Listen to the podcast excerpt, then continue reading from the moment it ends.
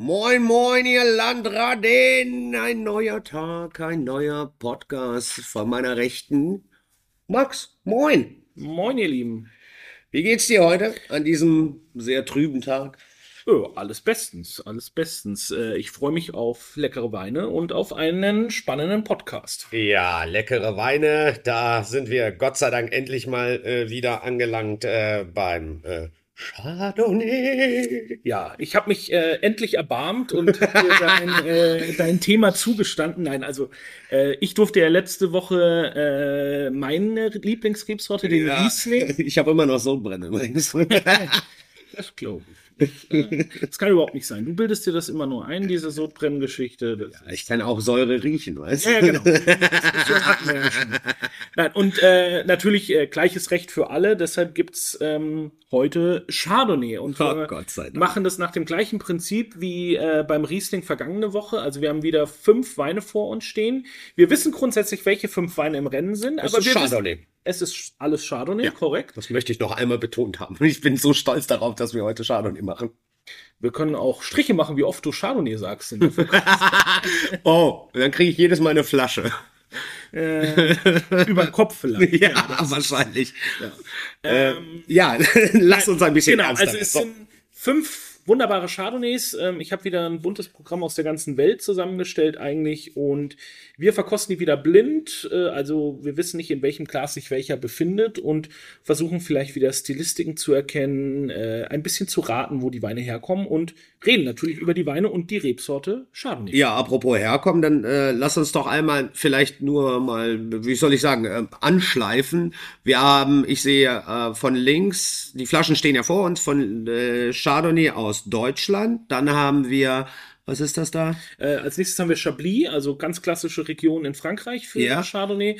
Dann haben wir, was dich ganz besonders freuen wird, einen wunderbaren Merceau, auch Mm. aus Frankreich. Ähm, und dann haben wir noch zwei Chardonnays aus Übersee. Einmal aus Kalifornien natürlich, das darf in so einer Chardonnay-Probe auch nicht fehlen. Und dann haben wir noch einmal Argentinien vertreten mit Ah, Argentinien auch, okay. Mendoza, genau. Weil Chardonnay gehört eben schon zu den Rebsorten, die eigentlich auf der ganzen Welt angepflanzt werden. Und es ist tatsächlich die zweitmeiste oder zweitmeist angebaute Weißweinrebsorte der Welt. Und die erste ist Riesling. Nein. Die erste Rebsorte, die wichtigste oder am weitesten verbreitetste Rebsorte im Weißwein ist Ayren. Ayran? Das ist doch ein türkisches Getränk. Na, das ist dieser Joghurt-Drink, an den du gerade denkst. Ähm, Ayren ist eine spanische Rebsorte, die Ja, jetzt weiß ich. Ich glaub, wir haben schon mal kurz drüber Ja, ja, gesprochen. ja. Da, die für Bre äh, Brandy. Ja, es bleibt ja doch mal was. Ja, ich wusste es doch. Da war doch irgendwas. Das, wo, Spanien hat auch was? 200.000 Hektar, richtig? Ist die größte Anbaufläche. Äh, Spanien ist mit die größte Anbaufläche, hat aber 100.000. Ach, 100.000, okay, ja. Siehst Äh, Quatsch, äh, eine Million, so rum ist richtig. Wie, was denn jetzt? 100.000, 200, eine Million? Ein- Du bringst, du bringst mich total durcheinander. Sehr gut. Weil es Chardonnay gibt.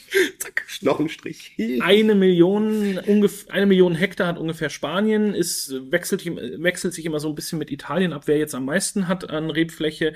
Und China spielt da mittlerweile oben mit. Das ist Wahnsinn. Ja, ich war letztes Mal schon so überrascht, dass China da äh, so Zum Vergleich, in Deutschland haben wir 100.000 Hektar. Ja. Und wenn wir jetzt zurück zum Chardonnay kommen, weltweit haben wir ein bisschen mehr als 200.000 Hektar äh, Chardonnay.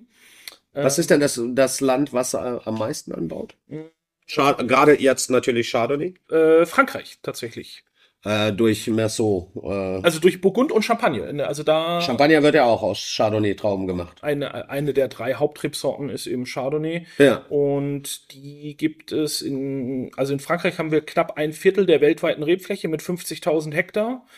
Ähm, danach kommt tatsächlich schon die USA mit ein bisschen mehr als 40.000 Hektar. Davon alleine 38.000 Hektar in Kalifornien. Boah. Also, Kali Also- Kalifornien ist eigentlich das Land mit dem zweitmeisten äh, Chardonnay der, der, der Welt. Abgefahren.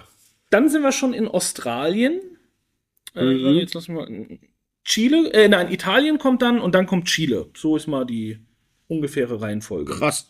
In Deutschland wird die Rebsorte immer wichtiger. Wir haben ja auch ein deutsches Chardonnay dabei und ich sehe tatsächlich für diese Rebsorte ähm, Potenzial. sehr großes Potenzial in Deutschland. Liegt es daran, dass es äh, die äh, Welterwärmung, Klimaerwärmung ist? ist es, braucht die äh, Sorte, braucht Chardonnay viel Sonne? Mm, Die brauchst jetzt nicht super warm, aber sie mag es ein kleines bisschen wärmer als der Riesling zum Beispiel. Okay. Ähm, aber sie braucht jetzt nicht heiß.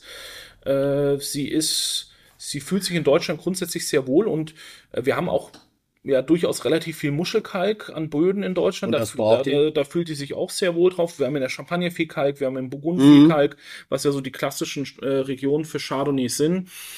Und somit ähm, tut sich da in Deutschland echt viel. Es gibt viele junge, talentierte Winzer, die im Burgund auch gearbeitet haben und so ein bisschen versuchen, das dann noch rüberzubringen. Ich glaube, da werden wir in den nächsten Jahren noch sehr, sehr viel hören über den deutschen Chardonnay. Finde ich gut. Äh, mehr Chardonnay bitte in diesem wunderschönen Land. Äh, dann, äh, ich krieg schon Kopfschmerzen, so viel Chardonnay vor mir zu haben und nichts zu trinken. Fangen wir links an. Ja, wir gucken mal, was links So, kommt. erstmal Cheers. Cheers, äh, Ladies and Gentlemen. Der Verhalten. Ähm, Kirill stürzt den sich direkt in den Rachen. Das stimmt überhaupt nicht. Ich genieße. Der, der Rachen muss benässt sein. Ich würde vielleicht einmal sagen, dass wir wieder so ein bisschen durchgehen, dass wir so ein paar Wollen wir einmal hin- hintereinander einmal durchprobieren und Genau. dann. Also Ja. den ersten finde ich so ein bisschen dezenter, der ist jetzt nicht sonderlich laut. Ähm, der zweite, Deutlich mehr Holz. würde ich auch sagen, ja, Also schon auch echt. Sogar, bisschen mehr Power generell. ja, der hat richtig Drive, ey. Der dritte ist deutlich dunkler als die ersten beiden. Ja, ich bin, ich wollte auch gerade äh, auf die auf die Farbe. ähm, die ersten beiden, wobei der zweite tatsächlich äh, ja noch einen Tacken heller ist, wenn ich das richtig sehe. Äh, der erste hat ja geht so in diese hellgold-Richtung. Der zweite eher tatsächlich schon ja weißlich. Ja, also in der Weinbranche würde ich jetzt sagen, der erste wirkt noch ein bisschen jugendlich, weil er so ein bisschen grüne Reflexe mit Okay. drin hat. Wohingegen der zweite eher so ein bisschen äh, silberne Reflexe mit drin hat. Ähm, Ja. Also dieses Weiße, das hast du gut erkannt. Und der dritte, der ist eben so richtig golden eigentlich. Ja, genau, genau. Der ist der ist so richtig golden. Der riecht auch jetzt am intensivsten bis jetzt, finde ich. Mhm. Der hat so eine leichte, leichte Schießpulvernote. Ähm, Kann man denn also an der Farbe jetzt ähm, schon mal erahnen, wo, wo der Wein herkommt? Oder das ist die Farbe dann auch im, ähm, äh, der Sonneneinstrahlung geschuldet? Oder wie, wie kann man, oder was sieht man eigentlich an der Farbe an der Farbe? Was erkennt man an der Farbe? So rum richtig An der gefragt. Farbe, gerade wenn so viel Grünlicht drin ist, dann siehst du, dass der Wein noch relativ jung Mhm. ist. Ähm, je dunkler es wird, desto älter ist der Weißwein eigentlich. Mhm. Ähm, man kann so ein bisschen Rückschlüsse ziehen aufs Holz jetzt hier beim Thema Chardonnay. Ähm, Das heißt, Holz gibt auch die Farbe nochmal ab? oder? ja, weil das, das Fass wird ja geröstet, bevor Mhm. es benutzt wird und ist ja dann sozusagen Heißt das von Toasten? Toasten, Toasten, genau. ja. Ist ja von innen dann schwarz. Das ist wie mit dem Weißbrot, wenn man den zu lange, la- zu lange im Toaster lässt, wird es auch irgendwann schwarz. Äh, Da schmeckt's nur nicht. Hier schmeckt's wenigstens. Ähm, ja. Äh, und von daher gibt es natürlich auch ein bisschen äh, Farbe an den Weinen ab, das, Okay. das Holzfass. Und ähm, ähm, erkennt man daran auch, keine Ahnung, also ich meine jetzt in der Mitte sind wir ja gerade schon wirklich eine intensive goldene Farbe. Äh, heißt es oder kann man auch die Schlussfolgerung machen, dass es dann viel Sonne gesehen hat? Oder ist das nicht relevant dann? Äh, weil die Traube, naja, Konzentration der Traube, ne? Jetzt, ich, ich, ich improvisiere gerade tatsächlich. Ja, du kannst- spekuliere. Du spekulierst. Improvisieren tust du nicht. Du spekulierst. Ich spekuliere, ja. also du kannst halt, ähm, es lässt ein bisschen Rückschlüsse ziehen, äh, wie der Winzer gearbeitet hat, weil du kannst die Farbe ja natürlich beeinflussen durch verschiedene Faktoren. Einen haben wir gerade schon gesagt, das Holzfass. Ja. Dann kannst du zum Beispiel auch bei beim Rotwein machst du ja generell eine Maischegärung, weil die Farbe ja in der Traubenschale sitzt, Ja. um überhaupt die Farbe aus der Traubenschale rauszugehen. Halt machst du eben, du presst die Trauben an und lässt dann den austretenden Saft mit der mit den Schalen in Kontakt, damit die Damit Hefen die- ja. die Farbe da rausziehen können. Das kannst du natürlich beim Weißwein auch machen und wird auch hin und wieder gemacht. Und das kann eben auch ein Indiz dafür sein, dass hier vielleicht die, ähm, jetzt bei dem Chardonnay, vielleicht vier, fünf Stunden die, der Saft mit den Schalen in Kontakt gelassen Okay. wurde, um eben so ein bisschen Gerbstoff da auch rauszuziehen und aber auch äh, ein bisschen Farbe. Also man kann da so, die, die Farbe sagt doch nicht viel aus. Also ich mag das auch nicht, wenn Gäste immer im Restaurant, ah, der Wein hat eine tolle Farbe. ja.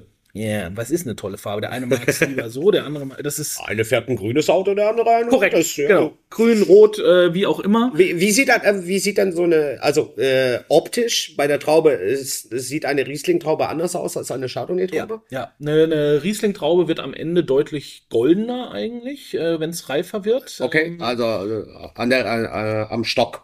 Genau, am Stock. Äh, Chardonnay behält mehr Grün, sage ich mal. Aber äh, also Okay. ähm, das ist. Also man kann sie schon. Man unterscheidet sie, wenn man sie. auch die Blätter sehen ja tatsächlich bei jeder Tra Rebe anders aus. Also Ach was, das wusste ich nicht. auch da kann man äh, Unterschiede erkennen auf jeden Fall. Okay.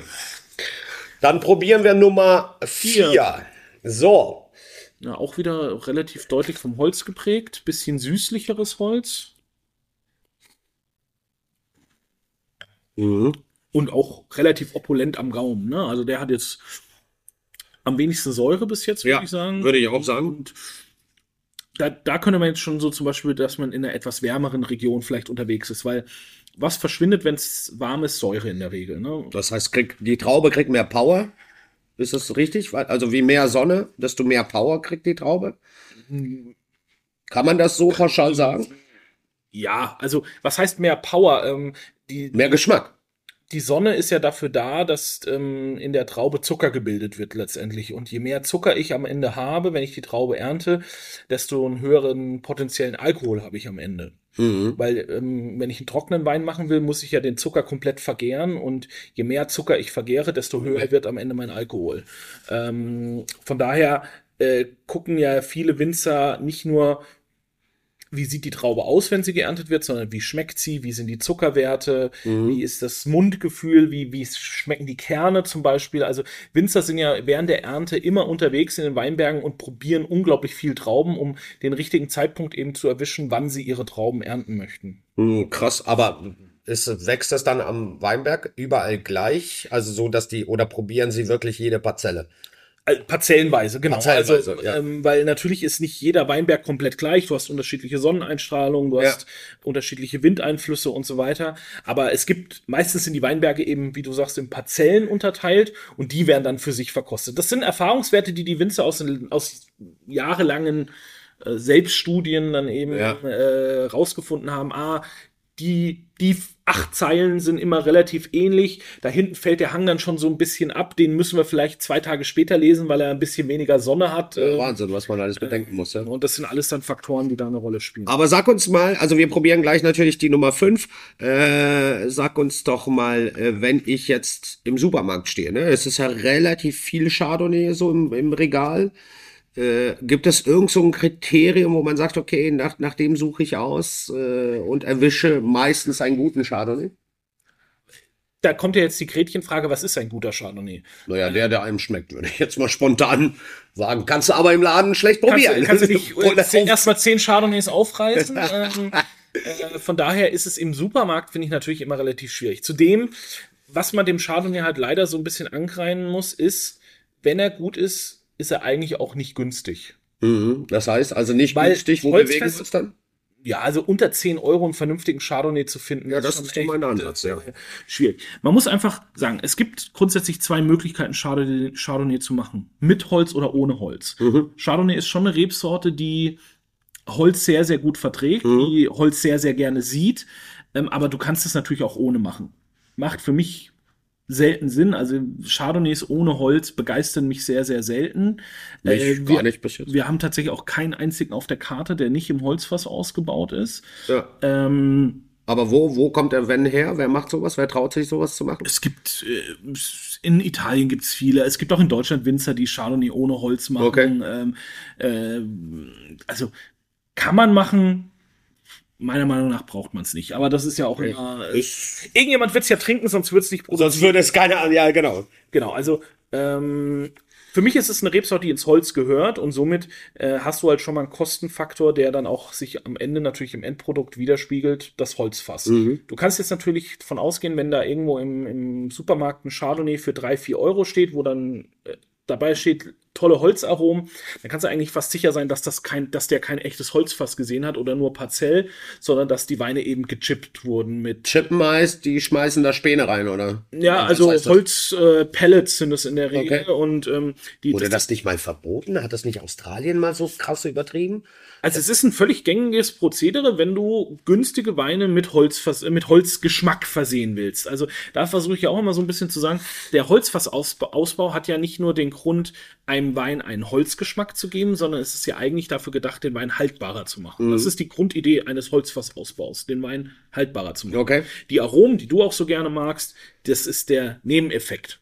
Ja, das ist ein schöner Nebeneffekt, wohl bemerkt. Ja, und wenn du das aber halt aus kostentechnischen Gründen, weil du halt vielleicht nur einen gewissen Preis erreichen darfst, äh, weil du eine Ausschreibung für Edeka gewonnen hast und die sagen, ich brauche einen kalifornischen Chardonnay, der nicht teurer als 3,50 Euro sein darf, dann hast du nur die Möglichkeit, das in einer großen Menge zu produzieren und eben mit Holzchips. Und das ist in dem Preisspektrum auch nichts Verwerfliches, weil du gibst ja der, dem, dem Volk einfach nur das, was es will. Holzgeschmack im Chardonnay. Ähm, der Wein wird nie eine Komplexität haben, aber er schmeckt nach Holz. Und das fun funktioniert eben durch das sogenannte Chipsen.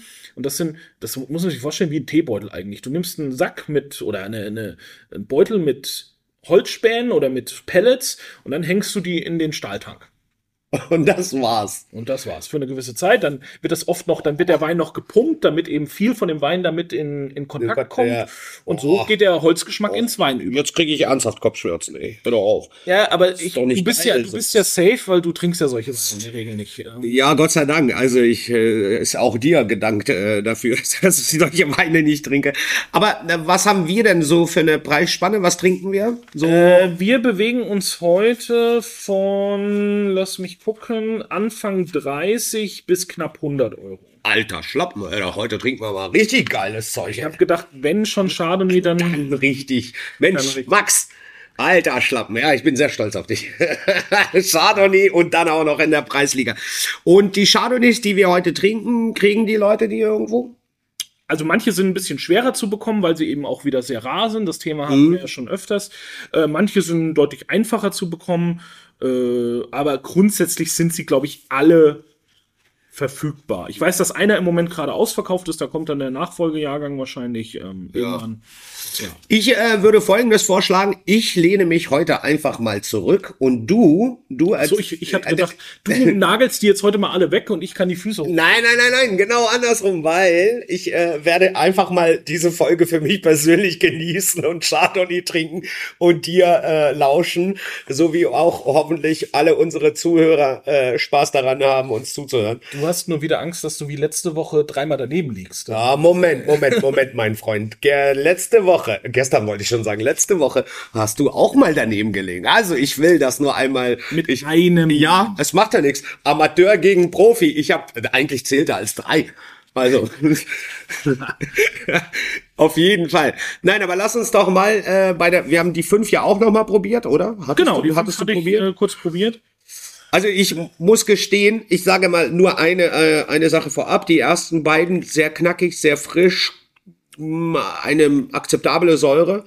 Äh, die letzten drei tatsächlich deutlich harmonischer, runder, cremiger für mich. Das sind so meine drei Favoriten. Die ersten zwei sind, mh, ja, die haben schon, schon wirklich, die könnten einfach mal auch noch eine Weile, würde ich mal sagen, liegen. Chardonnay, vielleicht für unsere Zuhörer, ist ja auch eine Rebe, äh, die äh, Lagerpotenzial hat, oder? Absolut. Also äh, Chardonnays, die im Holzfass ausgebaut sind, sind auch wirklich dafür gemacht, dass sie ein paar Jahre Lagern. reifen können. Ja. Äh, und äh, sich entwickeln, ja. Also wir können ja noch mal, also wir haben noch gar nicht gesagt, was wir haben. Wir haben Ach so, ja, genau, das wäre ganz wichtig. Also wir haben aus Deutschland äh, Tobias Knewitz mit Chardonnay Reserve 2019. Da sind wir in Rheinhessen, einer meiner absoluten Lieblings-Chardonnays aus Deutschland.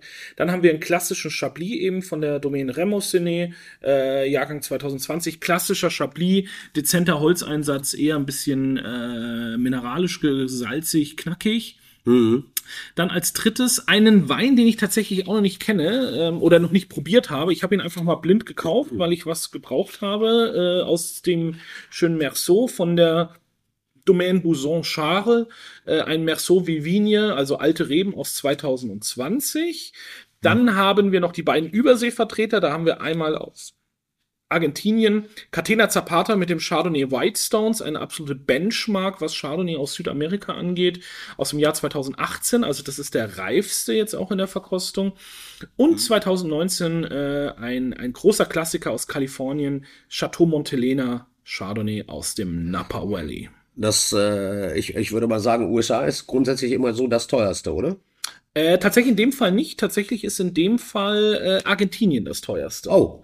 Es gibt natürlich auch in, in Kalifornien noch deutlich teurere Chardonnays, aber auch in Deutschland. Also der Tobias Knewitz liegt jetzt bei um die 35 Euro. Auch wir haben mittlerweile Chardonnays in Deutschland, die sich den 100 Euro nähern. Mhm. Ähm, es gibt so ein paar Vertreter, die ich auch sehr schätze, wie Fürst, wie Keller, wie Huber. Mhm. Ähm, das sind alles Weingüter, die wirklich zur absoluten Spitzenklasse, was Chardonnay in Deutschland angehört, äh, angeht. Und ähm, da sind wir nicht mehr weit weg von der Dreistelligkeit. Und äh, der Preis setzt sich wodurch äh, zusammen? Also ich meine, Tobi Knewitz, meine, ich, ich war bei ihm auf dem Weingut, ganz kleiner, ganz, ganz kleiner, aber großartiger Kerl, kleines Weingut, wollte ich eigentlich sagen. Nicht der Kerl ist klein, sondern das Weingut ist klein. Ja, so klein sind die gar nicht. 25 Hektar, ne? Ähm das hat sich ja dann in den Jahren entwickelt. Das ist bei uns schon eine Weile her, dass wir da, hat er gerade von seinen Eltern übernommen.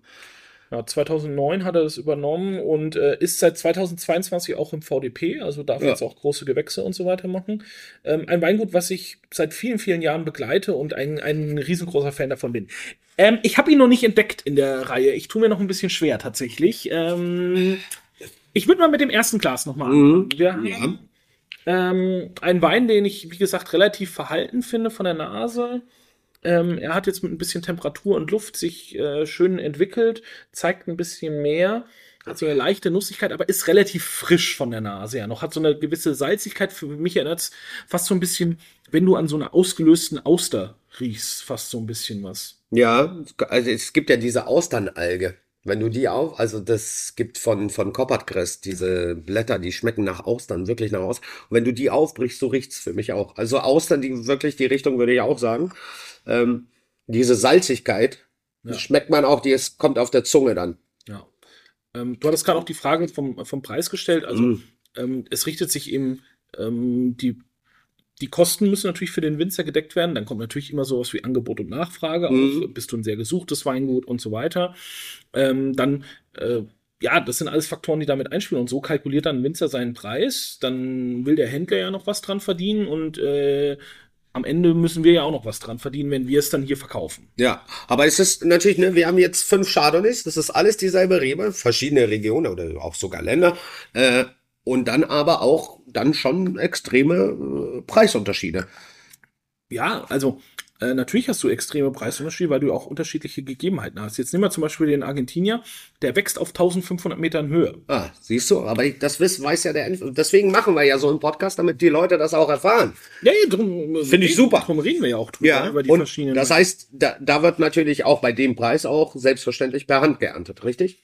Korrekt. Also ich würde mich jetzt mal weit aus dem Fenster lehnen, dass alle Weine, die wir heute im Glas haben, äh, handgeerntet sind. Ich kann es jetzt nicht hundertprozentig für alle mhm. Weine sagen, aber in der Preiskategorie eigentlich schon, weil du einfach ja auch dann eine faule Traube mal aussortieren kannst. Mhm. Und ähm, wenn du Qualität machen willst, ist Handlese unausweichlich. Ja. Geht nicht anders. Nummer zwei ist ein bisschen intensiver, ein bisschen kräftiger, ähm, hat ein bisschen mehr Schmelz am Gaumen. Mmh, finde ich. Würde ich sagen, das ist der Tobi. Das ist der Tobi. Mhm. Jetzt hast du dich ja doch aus dem Fenster gelegt. Ja, verdammt. Ich kann ja auch die Fresse nicht halten. Tobi hatte auch immer so eine, äh, also bis jetzt die Weine, die ich von ihm äh, probiert habe, haben äh, immer so eine Toastigkeit und eine extreme Frische. Mhm. Äh, und Toastigkeit meine ich damit, also das, das, die Fässer, die er benutzt, ich glaube, die sind gerade so bei seinen Chardonnay, benutzt er immer junge Fässer. Also junge äh, Fässer, nein, frische Fässer. Nicht, nicht, äh, nicht gerade frisch getoast, sondern vielleicht, da war schon mal ein Wein drin. Aber das riecht man irgendwie raus. Ich weiß es nicht. Vielleicht spinne ich auch einfach. Aber ich trinke gerne von ihm den Chardonnay und ich finde, der ist, der ist perfekt für so einen warmen Sommertag, weil er einfach auch frisch, knackig ist äh, und nicht äh, so opulent. Ja, ich lerne diese abgefahrenen Fachbegriffe von dir. Jetzt müsstest du sie nur noch richtig einsetzen, aber da. ja, irgendein, irgendein Haken ist auch immer. So, Nummer drei ist für mich der rauchigste. Also der hat eben diese, am ausgeprägtesten diese Schießpulver. Äh, Aromatik, Mhm. dieses ähm, sehr intensive, äh, ja, so wie so Silvesterknaller, steht ja jetzt auch bald wieder vor der Tür. Du bist ja auch so ein Gott kleiner- sei Dank, ja. Es Feuer- wieder geballert werden, yeah. Ja, meine äh, sehr verehrte Gattin, die freut sich ja total drüber. Ich finde das, ich finde das pure Geldverschwendung. Aber ähm, reden wir, Nein, reden wir, es nein. ist, geht darum, dass man böse Geister verjagt. Und Ja. bis jetzt haben wir es immer geschafft. Also ich, ich habe da so viele Geister verjagt noch. Gut, reden wir über Gut. schöne Sachen. Ja. Der dritte hat eben für mich diese gewisse Salzigkeit, hat ähm, eben diese Rauchigkeit, dieses Schießpulverartige.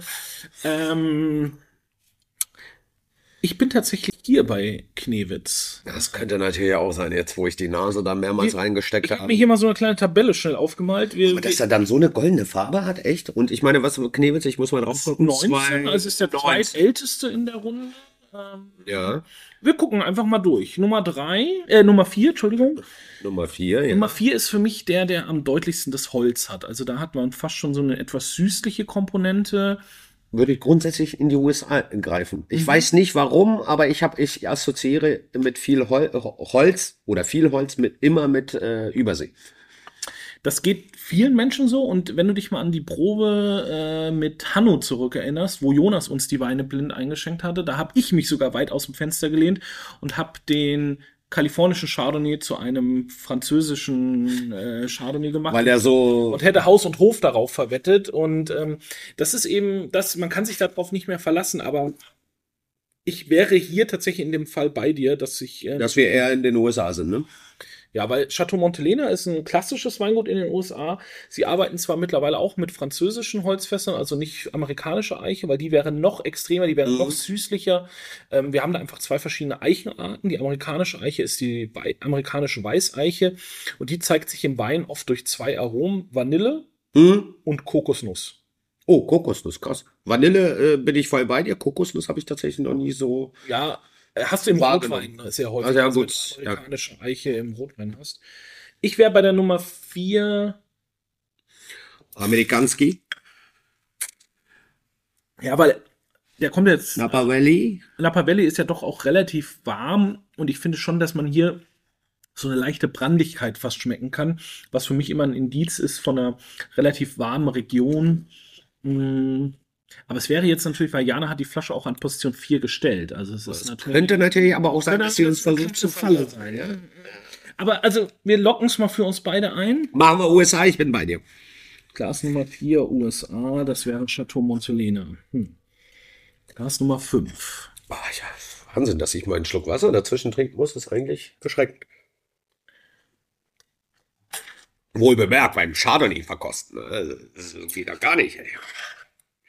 Glas Nummer 5 hat auch relativ, hat auch deutlich mehr Holz ähm, Ja, als jetzt zum Beispiel 1 oder 2. da wäre ich bei Mersaut. Da wärst du beim Merceau. Ja, ich glaube, ich bin dabei. Was sagt denn hier da hinten die Nee, nee, nee, wir sind ja noch nicht durch. Wir sind noch nicht durch. Ah, wir haben ja Glas Nummer 5. Ja, aber wir haben ja die ersten noch nicht. Äh, so, ähm, du sagst Merceau. Ich sag Mersaut, ja. Ja, wobei, ja doch, würde ich schon sagen. Ich ähm, ändere meine Meinung. Oha. USA, du, du ziehst USA auf 5 und Ich ziehe auf USA 4. auf 5 und packe den Merceau in Glas Nummer 4. Äh. Weil, ähm, wie gesagt, ich kenne den Merceau noch nicht. Ich habe den relativ frisch für uns gekauft, weil ihn mir ein, ein Händler empfohlen hat, weil ich was gesucht habe aus Merceau eben. Und er, wenn, wenn ich mich richtig erinnere, meinte er gesagt zu haben, dass der relativ viel Holz hat. Mhm. Ähm, Okay. ich, man muss ja auch mal Poker nennen. So Ja, Poker. Ja, ja, sicherlich, sicherlich. Das ist ja so, ich sage mal, ein bisschen Gl- Glück muss auch dabei sein. Was sagt der Mutti da hinten? Ah, Nee, also du hast noch Glas 1. wir- Und zwei drei- muss ich noch. Nee, Ne? 1 und 3 musst du noch. Ähm, und ich muss 1 und 2 noch. Ja, ich würde tatsächlich bei äh, Glas Nummer drei würde ich tatsächlich auf Tobi zurückkommen. Nicht Glas zwei, sondern Glas drei ist Tobi. Äh, Ach, jetzt auf einmal, nur Ja. weil ich das gesagt habe. Nein, nein, nein und nochmal nein, weil ich auch gerade, ich kann das auch ähm, äh, äh, begründen, Tobi hat, wie ich schon zuvor sagte, eher diese toastige Aromen, also wirklich kräftige Raucharomen äh, äh, beim Chardonnay. Und das hat der in äh, Glas Nummer drei für mich. Glas Nummer eins. Dieses, es ist so, ich würde sagen, Glas Nummer eins ist der Sancière. Den wir nicht auf dem Tisch haben. Mhm.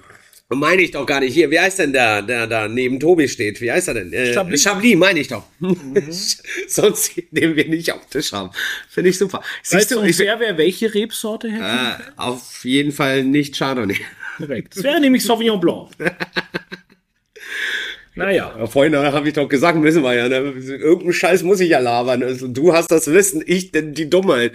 Das ist ja der große Vorteil. So lerne ich doch dazu. Also auf jeden Fall ist es kein ähm, äh, Wein. Äh, nein, es ist ein Wein, der ziemlich elegant, sehr fein ist und diese Säure hat, weil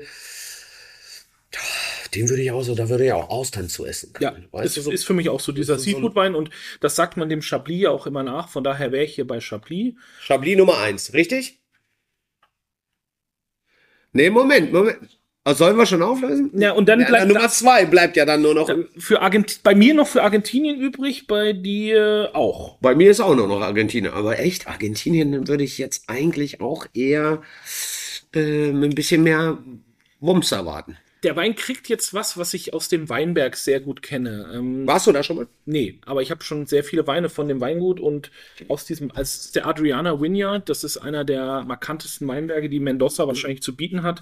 Ähm, Catena Zapata hat den sehr unterteilt. Auf der einen Seite wird sehr viel Malbec und Cabernet Sauvignon angebaut und im Anfangsteil aber sozusagen am Talanfang steht äh, sehr viel Chardonnay. Und sie haben zwei verschiedene Chardonnays. Es gibt, wir hatten auch, glaube ich, schon mal einen aus dem, äh, aus dem Weingut in irgendeinem Podcast. Hatten wir schon mal. sein, ja. Ähm, und wir haben jetzt White Stones, weil der Weinberg wirklich so weiße Kieselsteine hat. Und dann direkt neben dran ist dann White Bones.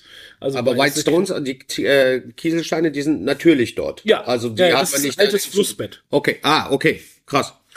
Und dann haben wir eben White Bones, den Bruder dazu oder die Schwester dazu, mit einem sehr kalkigen Boden. Und beide Weine haben immer, der eine mehr, der andere weniger, fast von so einem, äh, ja, von so einem Badeaufguss, von so einem Latschenkiefern.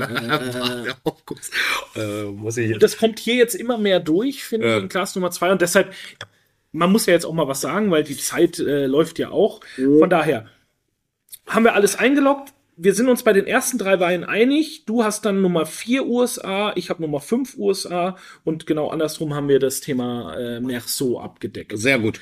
Dann äh, auf im Glas 1 Chablis. Okay, Daumen hoch. Ja, richtig, das, äh, genau.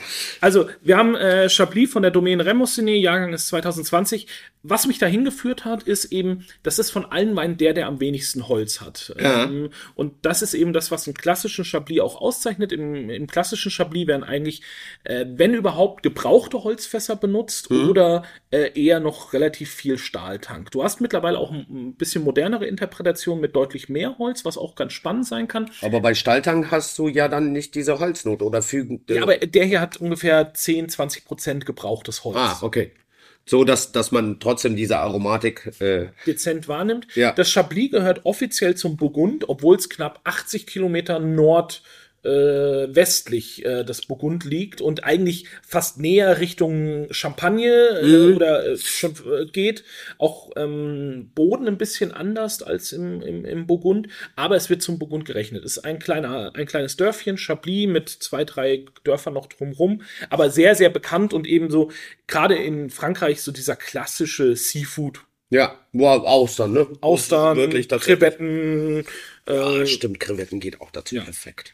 das Ganze, bevor du mich fragst, kostet äh, 32 Euro, ähm, ist aber derzeit ausverkauft und Ach, das ist der Wein, von dem du Genau. sprachst, das kommt eventuell im Frühjahr wahrscheinlich der neue Jahrgang. Wir Ja. haben noch ein paar Flaschen und äh, 32 finde ich aber jetzt äh, völlig angemessen. ja, und gibt es bei unserem Weinhändler des Vertrauens äh, Wein am Limit. Natürlich, ach, hätte ich, hätte ich fast vergessen. Aber nur ein Wein. Ganz stolz klopft er sich auf die Brust. So, Numero due. Nummer 2 äh, sind wir beide in Argentinien. Äh, Ist es korrekt? Zapata. Ach, guck mal hier, warte, da arbeiten Profis heute hier. Also, Also ich habe ja schon ein bisschen was gesagt. Ähm, Catena Zapata, für mich eins der äh, besten, sicherlich auch bekanntesten Weingüter in Mendoza. Der Weinberg liegt auf 1450 Metern Höhe, hat äh, 2,5 Hektar. Der Wein wird 16 Monate in äh, gebrauchten Holzfässern Mhm. ausgebaut, hat also auch kein neues Holz. Und ähm, ja, zeichnet sich für mich eben immer aus, was jetzt hier immer mehr durchkommt durch dieses äh, Badezusatzwasser. äh, Du bist ein Baby, ich möchte ein Badewasser. aber das ist ultra spannend. Also ich, ich mag den Wein unglaublich gerne. Es ist schön ist es auch wirklich, die beiden Geschwister nebeneinander zu verkosten, den White Bones und den White Stones, weil sie, obwohl sie Luftlinie 50 Meter voneinander entfernt liegen, die Weinberge, Schmecken sie unterschiedlich? schmecken die wie Tag und Nacht. Also das ist wirklich sehr, sehr markant. Aber dass der so, so eine Frische mit sich bringt, ist das, das? das ist natürlich schon der Höhe auch geschuldet. Ah, okay. Oh, das, das hätte ich gefragt, ob das eine Rolle spielt. Also, Also auch die Rotweine aus Argentinien haben ja trotz Kraft, weil sie näher natürlich an der Sonne sind, durch Ja. die Höhe, durch, durch Ja. eine andere Sonneneinstrahlung, ähm, haben sie trotzdem auch immer eine gewisse Frische, weil du halt auch eine, durch die Höhe eine gewisse Kühle in den Weinbergen immer hast. Und das ist das, was Argentinien oder gerade Mendoza ja auch so besonders macht. Und hierbei handelt es sich jetzt um den teuersten Wein heute in der Verkostung. Das ist Wahnsinn, hätte ich niemals zwischen gesagt. 90 und äh, 100 Euro, je nachdem, wo du ihn kaufst. Die Weine sind, die produzieren davon nicht viel. Also die Jahresproduktionen sind, ich glaube, um die 5000 Flaschen für die ganze Welt. das ist ja gar nicht nichts. so viel. Und ähm, kriegt man bei verschiedenen Online-Händlern, ähm, aber ob es jetzt noch der, der 18er ist, weiß ich nicht. Ähm, muss man dann mal sehen. Ist Wahnsinn. Aber, aber Also- ist zu bekommen. Hätte ich aber jetzt ganz ehrlich unter uns Pastorenschwestern, hätte ich niemals gedacht, dass das der teuerste Wein ist.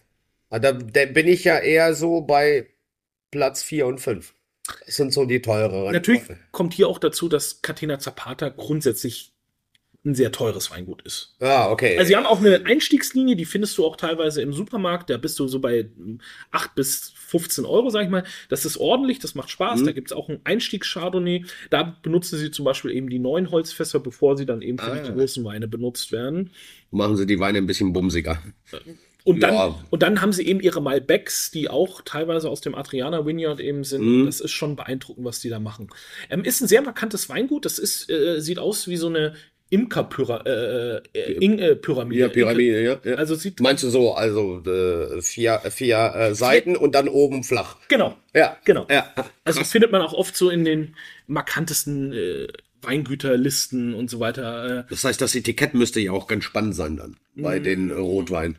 Teils, teils. Also sie haben sehr schöne Etiketten, teils sehr. Äh, auch das hier ist ein sehr eigen, eigenes Etikett, aber Ja, ich sehe es nicht, weil wir haben ja die Flaschen eher verkehrt rum. Vielleicht kann ja hier Madame einmal kurz. Naja, gut, okay. Aber da ist auch irgendwas mit alten Bauten drauf. lass mal so stehen. wir müssen jetzt Gas geben. Äh, Nummer drei. Haben wir beide Tobias Knewitz Was sagt denn die Mutti? Reserve gesagt? Sie nickt. Sie nickt. Top. Well done. Äh, tatsächlich, also, äh, Tobi, großartiger Kerl, äh, macht tolle Weine. Kann ich nur empfehlen. Also, ich glaube, wir beide sprechen da eine Sprache. Also diese Purheit, diese Reduktion, dieses salzige, es ist einer meiner absoluten Lieblings-Chardonnays. Ähm, ich mag das unglaublich gerne und Tobi geht unglaublich konsequent den, den Qualitäts, ähm, Ja. Weg und wie gesagt 2022 in VDP aufgenommen worden. Der Wein äh, liegt bei plus minus 35 Euro. Vielleicht kriegt man irgendwo noch 19er im Internet. Ähm, Das ist ein Reserve, ne? Reserve. das ist der Chardonnay Reserve. Ja. Es gibt auch noch einen Wein drunter, den Kleineren. Holzfass heißt der dann. Ja. Ähm, da hat er auch zum Beispiel einen etwas höheren Neuholzanteil dann. Mhm. Ähm, hier ist der Neuholzanteil nur noch, ähm, ich glaube, 20 Prozent. Also wird immer weniger. Er hatte mal 100 Prozent neues Holz. Also ist erstmal auf den Wein aufmerksam geworden, bin ich 2015 Mhm. oder mit dem 2015er Jahrgang, also so 2016, 2017, da habe ich hier in Hamburg, war ich mit so Sommeliers, haben wir zwei, drei Blindverkostungen zum Thema Chardonnay gemacht und der war jedes Mal der Gewinner Ach was. und war jedes Mal mit Abstand der günstigste Wein in der Verkostung. Damals hat der Wein noch 20 Euro gekostet. Ja, ja. Ähm, Ah, jeden Cent wert auf jeden Fall. und das war so geil, da waren Weine drin wie Gantenwein, da waren große Burgunder mit drin, da waren große Californier mit drin. Mhm. Da war wirklich, ähm, das Ding hat abgeliefert, also Tobi hat abgeliefert und das, seitdem, War Wahnsinn, ne? Bin ich Riesenfan dieser Weine auf jeden Fall. Ja, ich bin auch ein Riesenfan von ihm. Ich finde, das ist einfach ein dufter Kerl. So, und jetzt entscheidet sich ja, äh, wir haben noch Glas Nummer Ja. 4 und 5 und einer von uns hat recht heute und einer nicht. Also einer kriegt heute 100 Prozent. Bitte, Weingott, bitte, bitte, bitte, lieber Weingott, lass mich recht haben, damit ich einfach auch mal äh, gewinne, so eine Challenge hier. So, liebe, äh, nochmal- lieber Max. zusammenzufassen. Die ersten drei haben wir alle beide Perfekt richtig, gemeistert. Also weil wir einfach Profis sind. Ne? Äh, total, ja. Also gerade ich jetzt hier so in der Runde. Bei 4 und 5 ist es jetzt so, dass wir genau andersrum gesagt haben. Ich habe gesagt, Nummer 4 ist ähm, Äh, Merceau ja. und Nummer 5 ist USA und du hast es genau andersrum. Also wir reden über äh, Chateau Montelena und über Jetzt, wo sie warm werden, weißt du, könnte ich ja eigentlich dir zustimmen. Aber ich kann nicht mehr zurück. Mhm. Ich glaube. So, liebe Jana, Glas Nummer 4, Frankreich oder USA? Ah, boom! Glück muss man auch mal haben, du. Ha, Max, endlich, endlich. Das ist, ich glaube, das ist das erste Mal, seitdem wir uns kennen, dass ich überhaupt irgendwie mal gewinne. Oh Leute, ihr wisst gar nicht, wie ich mich gerade freue. Ich kriege gerade Blutdruck, Herzklopfen. Ich, voll abgefahren. Ey. Naja, gut, aber ich habe, glaube ich, Auch ein blindes Huhn für den ja, du Arsch, gönn mir das doch mal. Äh, nein, aber äh, tatsächlich glaube ich, liegt es auch daran, dass ich so viel Messer in meinem Leben gesoffen habe. Oh, oh, ja, meine, guck mal, die verzieht dann direkt die Miene.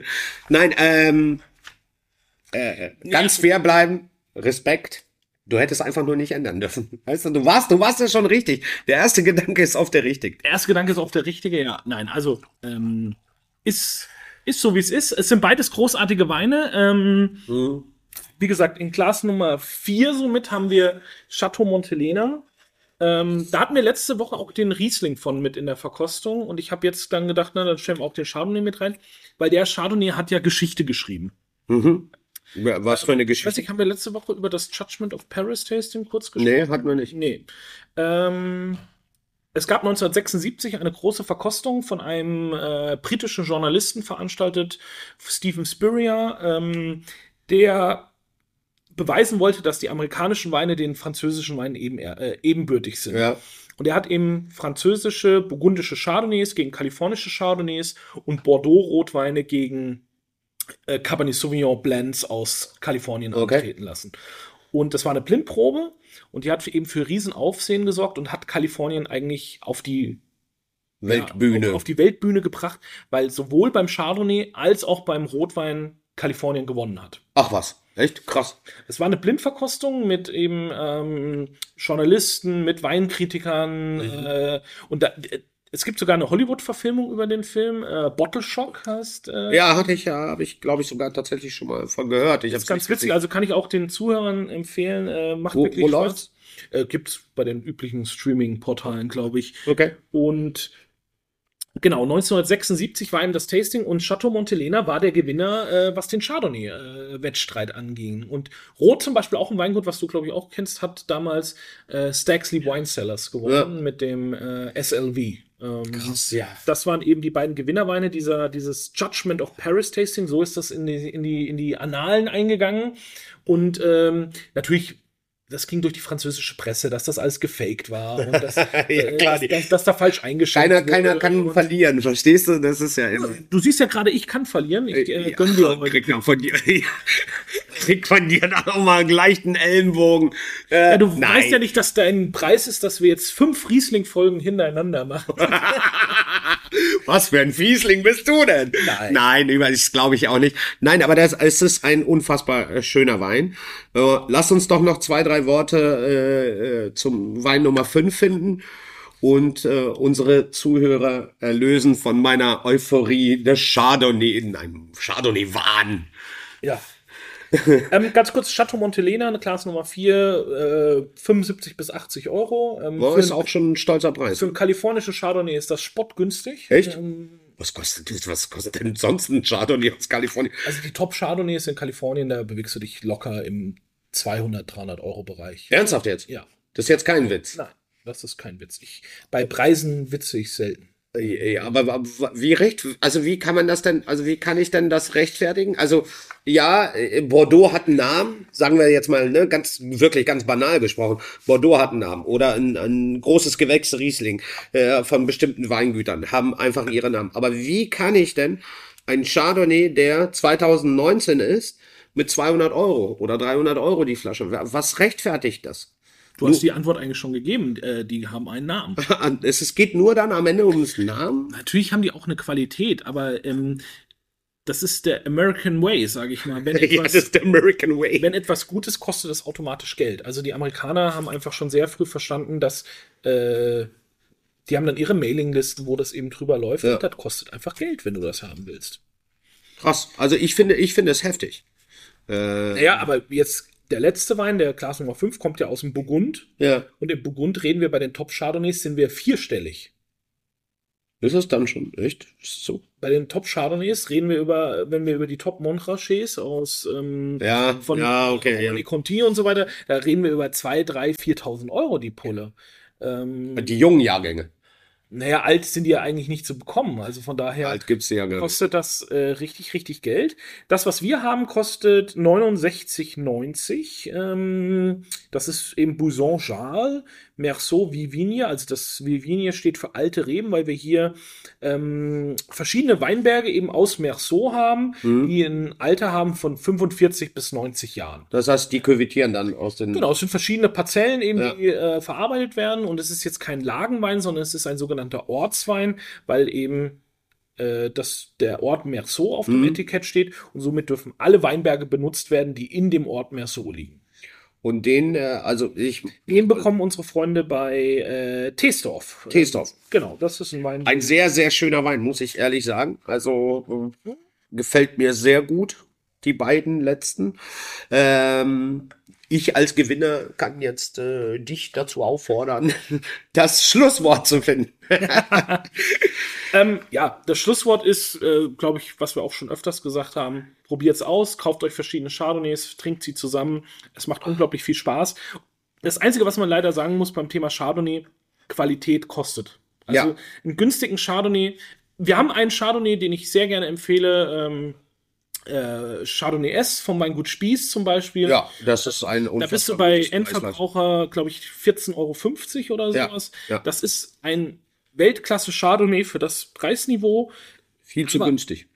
Unter 10 Euro einen vernünftigen Chardonnay, das funktioniert nicht. Und ja, probiert es aus, testet es. Chardonnay ist eine tolle Rebsorte, eine sehr vielseitige Rebsorte. Du kannst natürlich auch tolle Schaumweine aus äh, Chardonnay machen. Ähm, es ist deine Lieblingsrebsorte. Ja, das ist korrekt. Das ist korrekt. Äh, und, und, es ist auch eine Rebsorte, die sehr gut zum Essen passt. Da haben wir heute gar nicht so viel drüber gesprochen. Nee, heute, heute war das Essen gar nicht im Vordergrund, sondern äh, und wir haben eben ähm, ja genau, wir haben uns heute endlich mal auf äh, Chardonnay konzentriert. Das war unfassbar gut. Äh, übrigens noch zu erwähnen ist, äh, dass bei YouTube sind wir ja jetzt auch, habe ich gehört. Habe ich auch gehört. Also das war. Aber so ein, ein, ein, ein, der das verfolgt und sich dieses Chaos hier anguckt. Genau, also wenn ihr uns auch noch sehen wollt, wie oh. wir uns betrinken äh, und über, über die Weine reden, äh, folgt uns auf YouTube und äh, da gibt es so ein paar Zusammenschnitte und ja, ansonsten folgt ihr uns natürlich gerne auf den üblichen Portalen. Äh, lasst uns Likes da, lasst uns Kommentare da. Ähm, Sagt uns, was wir für euch probieren sollen. Genau. Oder probiert einfach mit uns. Also, ich meine, ja, kann man ja auch irgendwie mal so ein Pack, ja Päckchen organisieren da für euch, so ein Drive-Paket. Genau, Care-Paket meinst du, nicht Drive-Paket. Ja, Don't Drink and Drive musste ich dann, jetzt siehst du, der Chardonnay schallert bei mir einfach direkt. Ja, du hast ja auch schon wieder alles ausgedrückt. Ja, ich habe auch richtig Bock heute. Also, Sehr gut. es macht heute richtig Laune. Vielen, vielen Dank, Max. Vielen Dank an euch. Äh, wir hören uns nächste Woche wieder. Äh, da wird der Max uns äh, bestimmt ein geniales Thema wieder präsentieren. Seid gespannt. Bis dahin, macht's gut. Und tschüss.